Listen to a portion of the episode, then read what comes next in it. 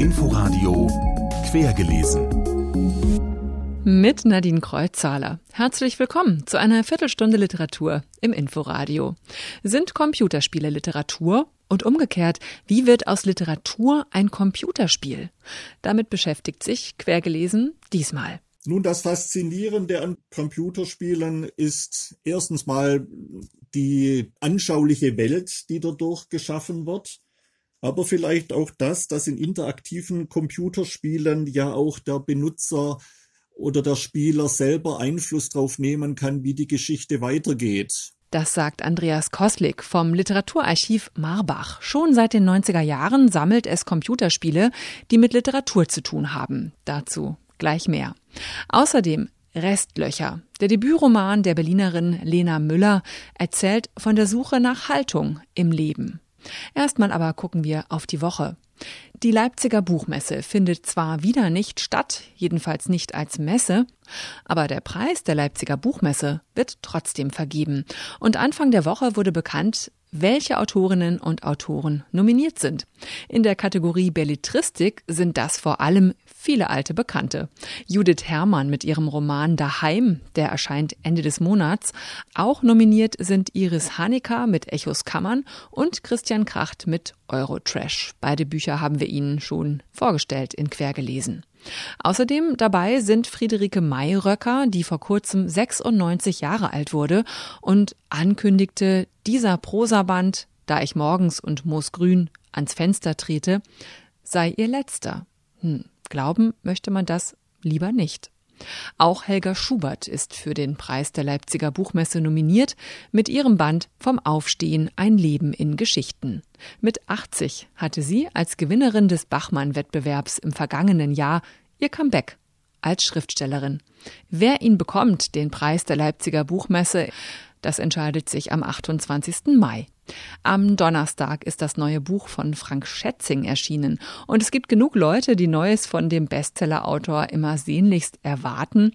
Frank Schätzing hat die Weltpremiere seines neuen Buches beim RBB gefeiert bei den Kollegen von Radio 1. Was, wenn wir einfach die Welt retten? Diesmal ist es kein Thriller, sondern ein Sachbuch. Tja, wozu sich einen Öko-Thriller ausdenken, wo er doch direkt vor unserer Haustür im realen Leben längst stattfindet. Das dachte sich Frank Schätzing und er beschreibt, in welcher Stimmung er sich ans Schreiben gemacht hat. Mit einer äh, hochexplosiven Mischung aus positiven Gefühlen, Optimismus und Wut. Weil mir tatsächlich letztes Jahr der Kragen platzte. So richtig es war und natürlich immer noch ist, dass man die Lösung der Corona-Krise mit allen nur erdenklichen Anstrengungen verbindet, dass man alles dafür tut, darf man dieses viel größere Bedrohungsszenario Klimawandel ja nicht aus den Augen verlieren. Aber genau das passierte. Und dann gab es ein Schlüsselerlebnis, das hatte ich im Oktober, da war ich auf einer virtuellen Konferenz zugeschaltet. Es ging um die Zukunft der Klimabewegung. In der ersten Hälfte des Gesprächs wurden nur Fronten hochgezogen. Und in der zweiten, wo es dann um Lösungsansätze ging, war alles dominiert von Ja, aber. Und dann bin ich zurück in die Wohnung gegangen und habe zu meiner Frau gesagt, hör mal, äh, ich halte das echt nicht aus. Na, und so ist es passiert. Der Schwarm. Limit, die Tyrannei des Schmetterlings, so heißen die Bücher, mit denen Frank Schätzing berühmt geworden ist. Immer wieder hat er darin Wissenschaft und Fiktion zu Thrillern verwoben. Jetzt konzentriert er sich eben auf die Fakten, entwirft aber auch mögliche Zukunftsszenarien. Aktivistinnen kommen zu Wort, Akteure aus der Politik und aus der Wirtschaft. Was, wenn wir einfach die Welt retten, ist bei Kiepenheuer und Witsch erschienen und hat 336 Seiten. Computerspiele sind längst nicht mehr nur was für Nerds. Die Games-Branche boomt.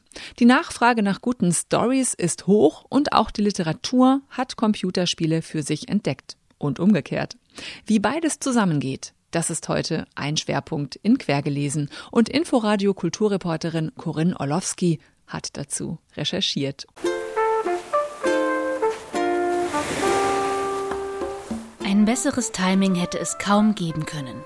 Während des ersten Lockdowns veröffentlichte Nintendo das Simulationsspiel Animal Crossing, Eine Fabelwelt, in der sich alle in Echtzeit bewegen können.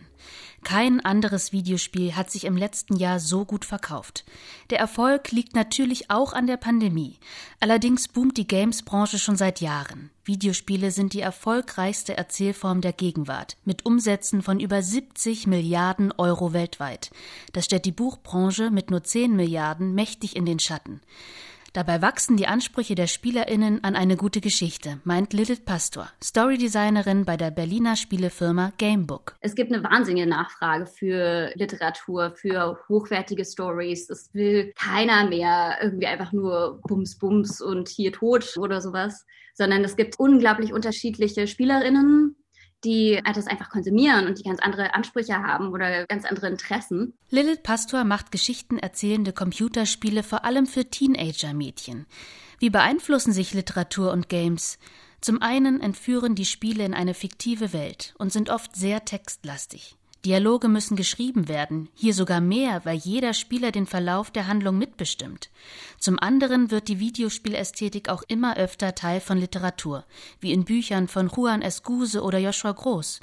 Anders als beim Lesen oder im Film kann die Spielerin, kann der Spieler aber auf die Welt einwirken und sie aktiv mitgestalten. Und das hat ja einen ganz anderen Effekt, wenn ich ein Buch lese und mir dann angucke, okay, wie löst diese Figur das?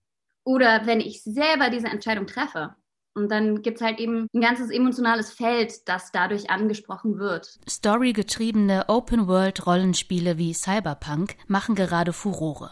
Sie haben ihren Ursprung in der Science-Fiction-Literatur der 80er Jahre. Du durchstreifst Night City und weißt, dass dich jederzeit eine Kugel erwischen könnte. Mittlerweile sammelt sogar das Literaturarchiv Marbach Computerspiele und die Bundeskanzlerin hat sie 2017 zum Kulturgut erklärt. Die Gretchenfrage aber zum Schluss. Was ist der Unterschied zwischen einem literarischen Computerspiel und einem klassischen Buch? Bei Computerspielen ist die Frage, was kann eine Figur? Bei der Literatur lautet sie, was will eine Figur und wie führt das zum Konflikt mit den anderen? Was ist dir lieber? Ein Leben als Nobody, der uralt wird oder ruhmreich draufgehen. Ich glaube, in 50 Jahren sitzen wir alle in Altersheimen und spielen Dungeons and Dragons. Sagt Lilith Pastor. Sie ist Game Designerin und sie sagt eine Zukunft voraus, in der wir alle spielen. Mit der Vergangenheit von Computerspielen beschäftigt sich das Literaturarchiv Marbach und hat dabei natürlich auch die Gegenwart im Blick. Schon seit den 90er Jahren sammelt das Literaturarchiv Computerspiele. Mit der neuen Leiterin Sandra Richter hat das Archiv dieses Thema vor zwei Jahren zu einem neuen Schwerpunkt gemacht. Ein bisschen ausgebremst wurde das Vorhaben dann 2020 von der Corona-Pandemie. Trotzdem bleibt das Thema wichtig. Aber wie archiviert man überhaupt Games? Das ist gar nicht so unproblematisch, sagt Andreas Koslik. Er leitet die Mediendokumentation im Literaturarchiv Marbach. Also wenn Sie zum Beispiel Computerspiele archivieren wollen, die so 20, 30 Jahre alt sind, dann können Sie natürlich relativ einfach die damaligen Spiele erwerben, sei es auf Disketten oder sei es auf CD-ROM. Aber Sie werden relativ schnell merken, dass Sie um die Spiele spielen zu können, eben auch die damalige äh, Betriebssysteme benötigen, die damaligen Treiber, äh, eventuell Flash-Komponenten und dass sie, wenn sie jetzt in den Bereich der Konsolenspiele denken, eben auch die diesbezügliche Hardware brauchen. Also das ist schon mal bei den alten Spielern schwierig. Bei den neuen und aktuellen Spielern stellt sich dann eher das Problem, wie man es überhaupt archiviert. Denn sie erwerben heutzutage bei aktuellen Spielen meistens nicht mehr das Spiel, sondern nur noch die Möglichkeit, das Spiel auf einer Plattform spielen zu können. Und ein Archiv möchte natürlich immer gern ein, ein Archivstück, das dann auch dauerhaft gesichert werden kann. Und wie gehen Sie als Literaturarchiv mit dieser Problematik um? Also gerade bei den älteren Spielen setzen wir auf die Lösung der Emulation. Das heißt, wir versuchen jetzt hier nicht die Original-Hardware und, und Software zur Verfügung zu stellen, sondern wir arbeiten mit Programmen, die frühere Hard- und Software nachahmt. Also wir haben jetzt gerade bei den älteren Spielen, das sind zum Beispiel Spiele, die auf literarischen Vorlagen beruhen, ich nenne jetzt mal die Namen Karl May, Michael Ende, Wolfgang Hohlbein. Und da haben sie dann schöne Spiele, die damals auf CD-ROM erschienen sind, die aber dann vielleicht eine Windows-Version benötigen, die sie heute gar nicht mehr zur Verfügung haben. Und diese Emulation simuliert eben diese damalige Softwareumgebung. Und dadurch wird das Spiel dann auch wieder spielfähig. Okay, was macht denn ein Computerspiel für Ihr Literaturarchiv interessant? Wann ist ein Computerspiel sozusagen literarisch? Also wir sammeln natürlich nicht alle Computerspiele. Es gibt da ganz viele Bereiche. Denken Sie an Geschicklichkeitsspiele wie Tetris oder an Sportspiele wie FIFA. Das sind natürlich Spiele, die für uns gar nicht interessant sind. Uns interessiert ja eher, inwiefern gibt es Gemeinsamkeiten zwischen Computerspiele und Literatur. Wie funktioniert das Storytelling in den Computerspielen? Wie werden die fiktionalen Welten entwickelt? Wie werden Figuren und Figurenkonstellationen entworfen? Das heißt, uns interessieren eher Spiele, die vielleicht Richtung Text-Adventure gehen. Dazwischen gibt es aber auch ganz einfache Spiele, die einfach einen literarischen Bezug haben. Jetzt zum Beispiel ein technisch sehr einfaches Spiel, in dem es darum geht, den Käfer aus Franz Kafkas Erzählung unter dem Sofa hervorzulocken. Auch das wäre ein Beispiel, was wir gerne hier in unseren Sammlungen hätten. Die Verzahnung von Literatur und Games wird sich ja in Zukunft bestimmt noch verstärken und äh, die Grenzen verschwimmen immer mehr. Wie sieht's mit solchen Entwicklungen aus? Das ist für uns interessant, inwiefern es jetzt über die reine Adaption hinausgeht und die Story eines Computerspiels eigentlich selber schon zur Literatur wird. Heißt das eigentlich jetzt auch, dass Sie als Mitarbeiter jetzt ständig zocken? Nun, es ist vielleicht vergleichbar mit dem Bibliothekar, von dem auch niemand erwartet, dass er alle Bücher seiner Bibliothek gelesen hat. Aber man denkt, wenn ein Bibliothekar belesen ist, ist es sicher von Vorteil. Und wenn man sich mit Computerspielern beschäftigt, dienstlich, ist es sicher äh, von Vorteil, wenn einem das erstens Spaß macht und wenn man sich zweitens auch ein bisschen in dem Bereich auskennt. Wie oft spielen Sie so? Nun, ich glaube schon täglich. Aber ja. jetzt nicht unbedingt die Spiele, die wir hier bei uns im Archiv archiviert haben, sondern dann vielleicht dann doch auch andere. Andreas Koslik vom Literaturarchiv Marbach. So fängt der Roman Restlöcher an. Es ist der Debütroman von Lena Müller. Wer viel erreicht, kann viel erwarten. Sando schaut aus dem Fenster, sieht, wie Birken gefällt und Sandhügel abgetragen werden. Wie eine Grube ausgehoben wird, größer als drei Fußballplätze. Darüber das Schild und der Spruch. Freuen Sie sich auf 42 neue Eigentumswohnungen. Jetzt reservieren. Wer viel erreicht, kann viel erwarten. Lena Müller. Sie wurde 1982 in Berlin geboren und hat sich vor allem bisher einen Namen als Literaturübersetzerin gemacht aus dem Französischen.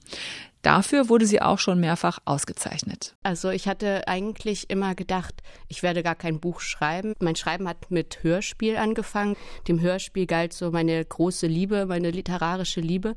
Dann kam das Literaturübersetzen dazu, was ich auch mit sehr viel Begeisterung betreibe. Und dann kam dieser Roman ein bisschen unerwartet für mich selber. Ich hatte vor, wieder ein Hörspiel zu schreiben.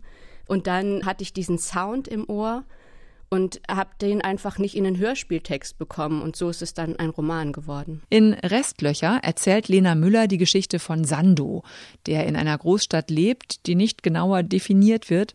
Es könnte Berlin sein. Hier trauert der Linguistikdoktorand gerade um seine Liebe. Dann bekommt er einen Anruf von seiner Schwester Millie. Seine Mutter ist verschwunden und er macht sich auf den Weg, um Millie bei der Suche zu helfen. Es wird zu einer Reise in die Vergangenheit. Seine Mutter spielt dabei eine wichtige Rolle, die nicht zum ersten Mal verschwunden ist und die er bis heute nicht ganz greifen kann. Es bleiben Restlöcher.